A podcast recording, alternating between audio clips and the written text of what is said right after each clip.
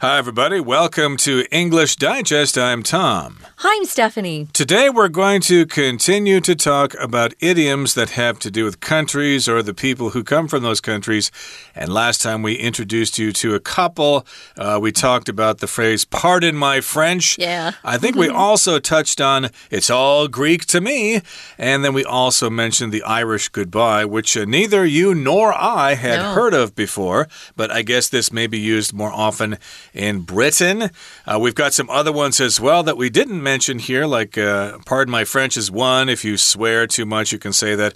Or if you uh, want to describe yourself as being a romantic person, you can say, oh, I like to French kiss. You know, that's something you may say.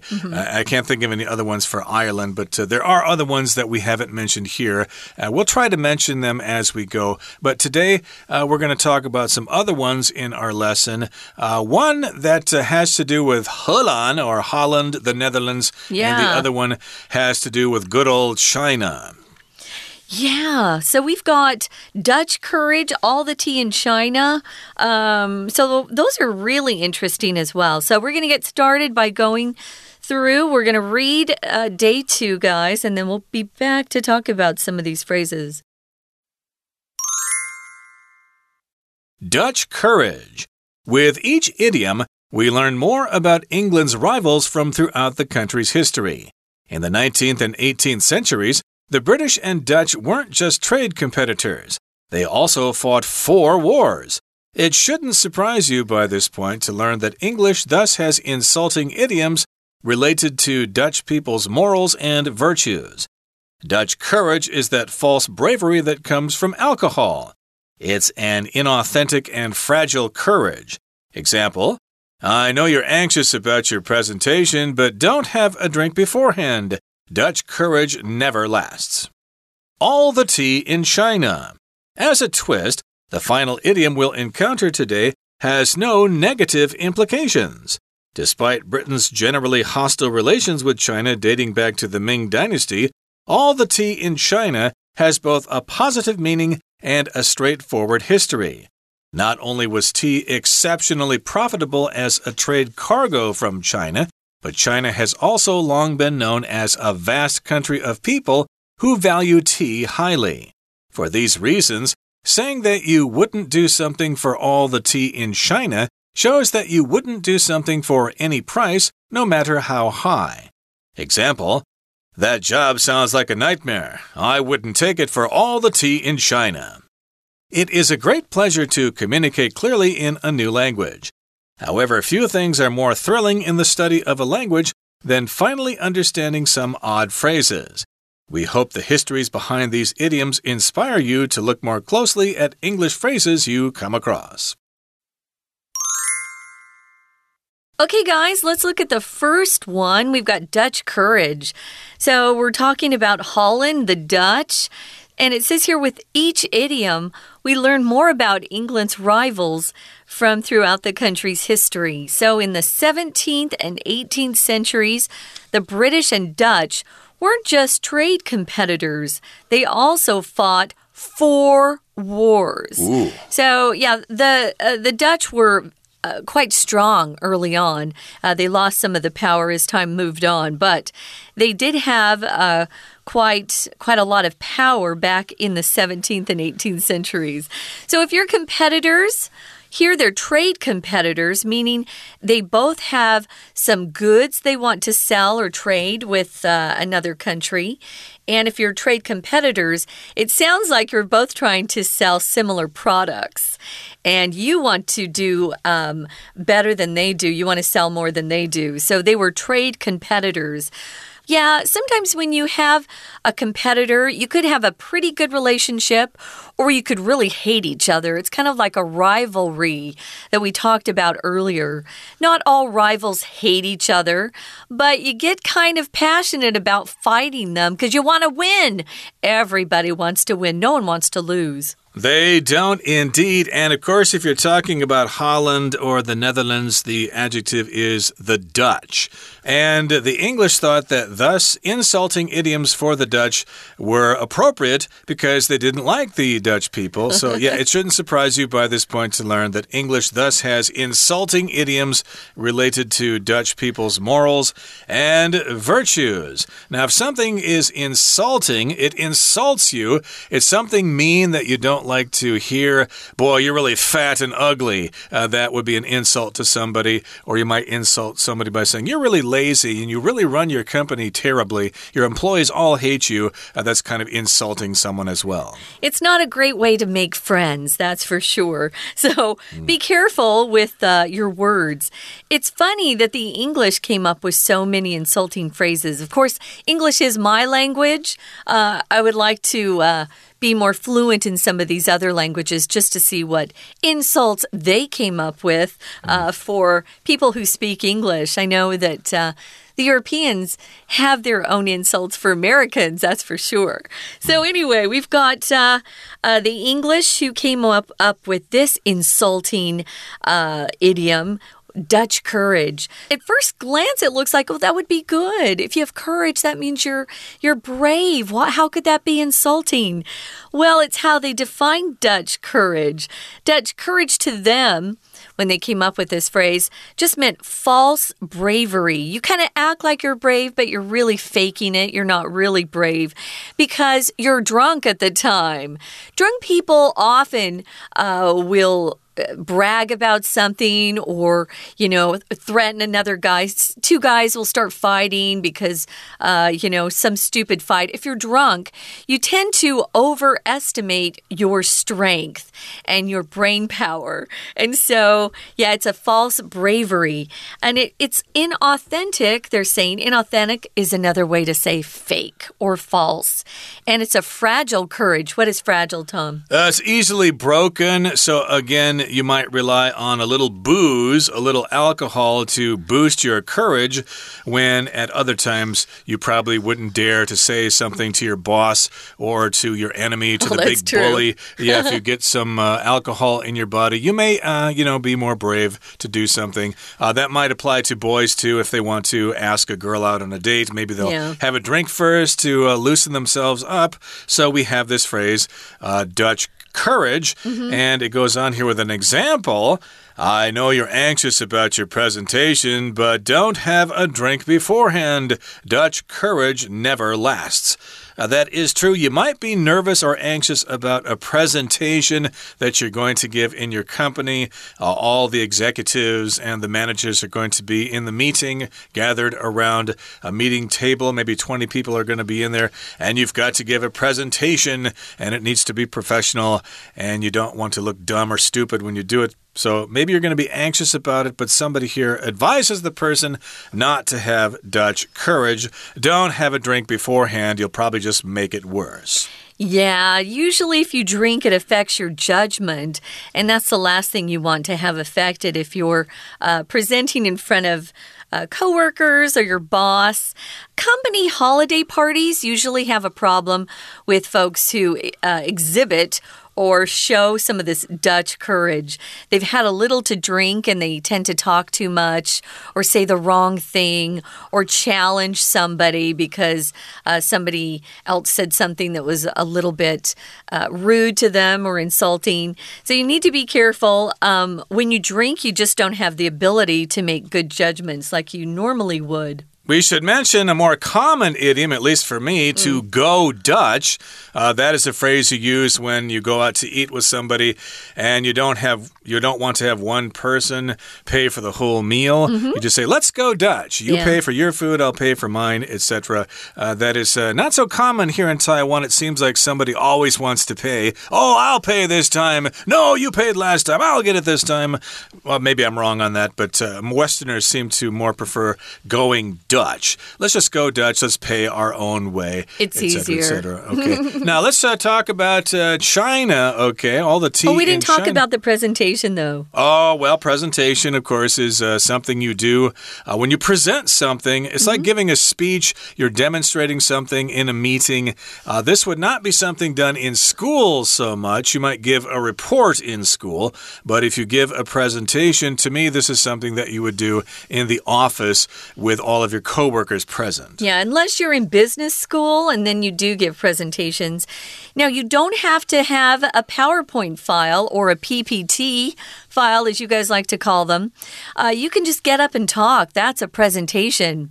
And usually you're, you're trying to persuade someone uh, to accept a proposal or um, agree with your point of view. Maybe your uh, department is looking for a higher budget, some more money that you can spend. That's a presentation. So, yeah, it's uh, definitely not a good time to drink before those presentations. Especially if your boss is there. Moving on, guys, uh, we're going to talk about all the tea in China. But you know what, Tom? Maybe we should uh, take a quick break here. We'll listen to our Chinese teacher first, and then we'll be back to talk about this next idiom. 听众朋友，大家好，我是安娜。我们今天又要来看一下第二天的道地国家片语大集合。先复习一下昨天说的 “Pardon my French”、“Excuse my French”，请原谅我讲法文，不是，请原谅我讲脏话。好，另外一个 “Irish goodbye”。不是说爱尔兰语哦，是所谓的不告而别，很粗鲁的行为。那今天我们再来看一下第三个，叫做 Dutch courage。酒后之勇，哎，酒胆，哎，好，到底英国人跟荷兰人又有什么样的仇呢？我们来看一下，这个仇啊，其实就是因为荷兰本来也就是英国的这个竞争对手嘛。因为在西元十七、十八世纪的时候，他们除了是贸易竞争对手之外，还打了四场战争呢。在这个 Dutch Courage 这一段当中，我们看到了第二句的地方，第二句。后面我们看到是 it 有一个虚主词，it shouldn't surprise you。这一件事情不应该要惊讶你，为什么不能惊讶你呢？为什么到这一点还不能让你惊讶呢？真主词在后面，to learn 一直到句尾的地方。好，这句话呢，感觉有一点。这个复杂哦，所以我们来看一下第三句。首先一开始这里的 it 是虚主词，真主词从后面的 to learn 到句尾。可是在这里的 learn 不是学，而是 know 知道，知道什么事呢？后面的 that 一直到句尾是 know 的受词，所以及物动词后面的 that 其实是可以省略的嘛。哦，那到底知道什么事啊？你不应该感到讶异，因为你知道英文因此就是有跟荷兰人的道德啊、美德啊相关的一些侮辱的谚语。那在这里还有一个简化的限定用法关系子句，先行词是 insulting idioms，侮辱性的片语，后面 related 一直到句尾 virtues，可以先左右挂号起来。省略的是什么呢？省略的就是冠带 which 或 that。还有 be 动词 are，因为我们说 be related to something 就是和什么什么有关。好，所以在这一段当中，第三句要特别注意。不过呢，在这里我们说 Dutch courage 就是所谓的酒后之勇嘛。酒后是喝酒之后，有些人发酒疯啊，特别勇敢或乱七八糟之类的。这种酒后之勇当然是一种虚伪的、呃虚假的勇敢，是不真实而且脆弱的。We're going to take a quick break. Stay tuned. We'll be right back.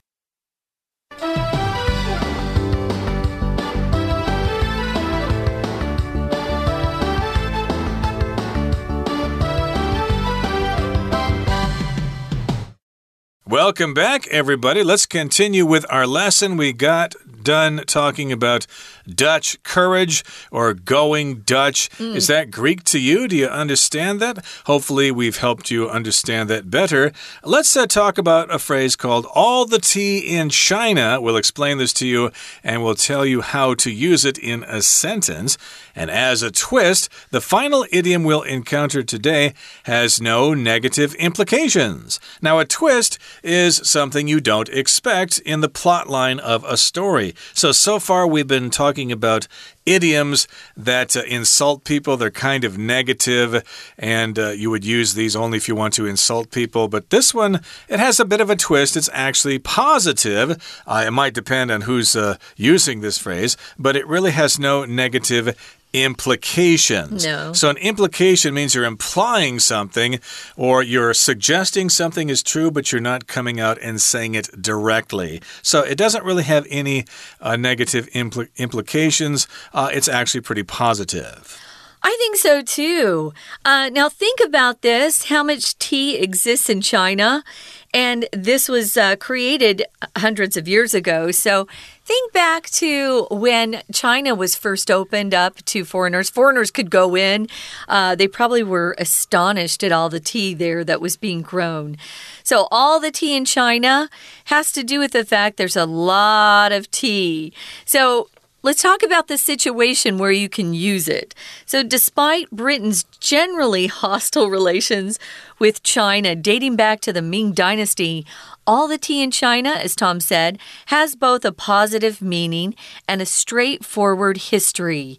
It's not too complicated, it's pretty straightforward, as opposed to some of the others that we've introduced, which are a little bit more complex and uh, they aren't very straightforward. You you have to actually look it up to guess what the origin of the phrase would be. So if something dates back to something, that means that's when it started. That was its origin. Yeah, it dates back. Our friendship dates back to 1990. Uh, you could use it in many different ways, but you'll often see it when you're talking about historical things and when something started to exist. Exactly. So this may not come from England directly, but uh, of course, uh, this is related to the relationship between England and China. And of course, the phrase all the tea in China has both a positive meaning and a straightforward history, a history that we can talk about without any problem. Not only was tea exceptionally profitable as a trade cargo from China, but China has also long been known as a vast country of people who value tea highly. Okay, so we've got a couple of ways we look at tea, or at least how we look at China. Uh, tea is not only really profitable, but it's also from China, which is a huge country as well. Now, something's exceptionally profitable. That means it's really very much profitable. This is kind of hard to say. Exceptionally, exceptionally profitable. Very, very profitable. It is so profitable that uh, it's not really uh, been equaled by anything else in the world. Yeah. Oh, yeah, definitely. So, exceptionally profitable. Now, it was a trade cargo from China. Uh, we use the word cargo when we're talking about the shipping of goods, not people. We don't talk about people as cargo.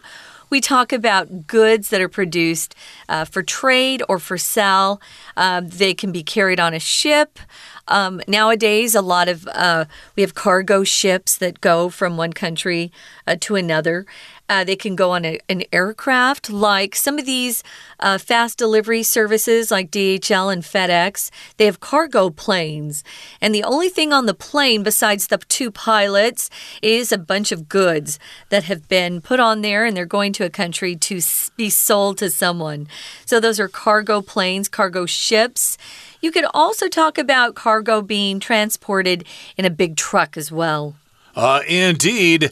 And of course, tea uh, comes from uh, the Chinese language. I think it comes from Minnan, mm. the Minnan language, limde, you know, to eat tea or drink tea, I should say. Mm. And uh, of course, they spell it with a T, so it's pronounced tea, tea in English. But uh, in other places, called chai because that's based on cha, uh, depending on the dialect you're using to form the word. But uh, we're talking about China being a vast country of people who value tea highly. So if you say China has a lot of tea, well, that's probably very true. China is a huge country. Mm -hmm. Chinese people love to drink tea. So uh, you can make the uh, educated guess that China has a lot of tea. it's been known as a vast country of people who value tea highly. Vast just means really, really big.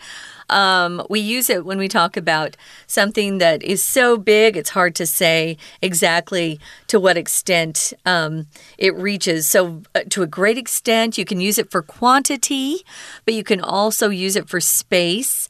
Uh, so, an immense space, immense area of land, and it has a lot of people, and they value tea highly, as you know.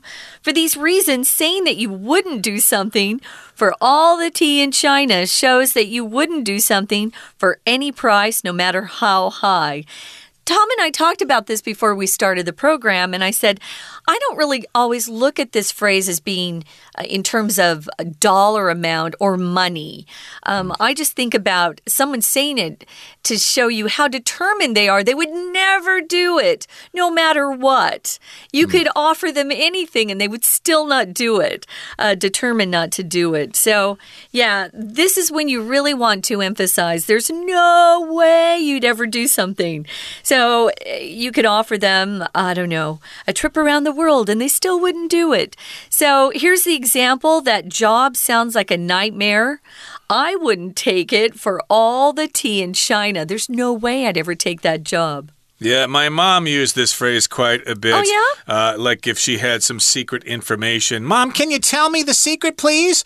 I wouldn't tell you for all the tea in China. so it's often used in that pattern. That's I cute. wouldn't tell you. I wouldn't take this job. I wouldn't do it for. Yeah. Exactly, for all the tea in China, which means, hey, you're willing to sacrifice a great fortune by keeping a secret or not doing something. So there you have it. Uh, some phrases that come from. Uh, uh, Uh, Holland uh, France and Ireland and also China. I just found another one, Tom. Okay. I was in phrases.org.uk, and there is another one that uh, is concerning China. I haven't heard this one. They use it more in uh, the UK than they do in the US, but it's called Chinese Whispers.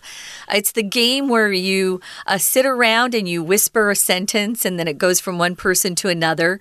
And by the time it gets to the last person, it's changed completely. In the US, we call that game telephone or gossip, but usually telephone.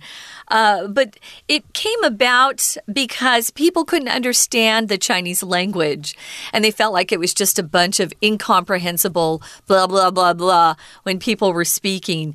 Now, before they called it Chinese whispers, just so you know, uh, the British don't have anything against the Chinese. I think they have bigger enemies than the Chinese. Uh, they used to say Russian whispers. The Russian language was also very difficult for the Europeans to comprehend. So, yeah, they just kind of uh, coined that phrase, meaning we can't understand anything that's going on. Speaking of Russia, of course, is a phrase called uh, Russian roulette, Ooh. but I won't explain that to you right now. It's kind of violent. And then there's the Mexican standoff, yeah. Uh, where you have three people pointing guns at each other. That one's uh, used sometimes in movies, like in Tarantino movies. Uh, they often have that. Or old westerns. like the last last scene in uh, Pulp Fiction there, they had a uh, Mexican standoff situation. Yeah, who's going to win in that one if they're all pointing guns at right. each other? In, in, a, in a triangle, basically. Good luck. But uh, there you go. And of course, there are lots of phrases from other countries mm -hmm. as well. So here's our final paragraph. It says, It is a great pleasure to communicate clearly in a new language. Indeed, as you get better at a language, it's uh, more and more fun. It is. To be able to speak in that language without Mm-hmm. stuttering through every sentence or looking stuff up in your dictionary.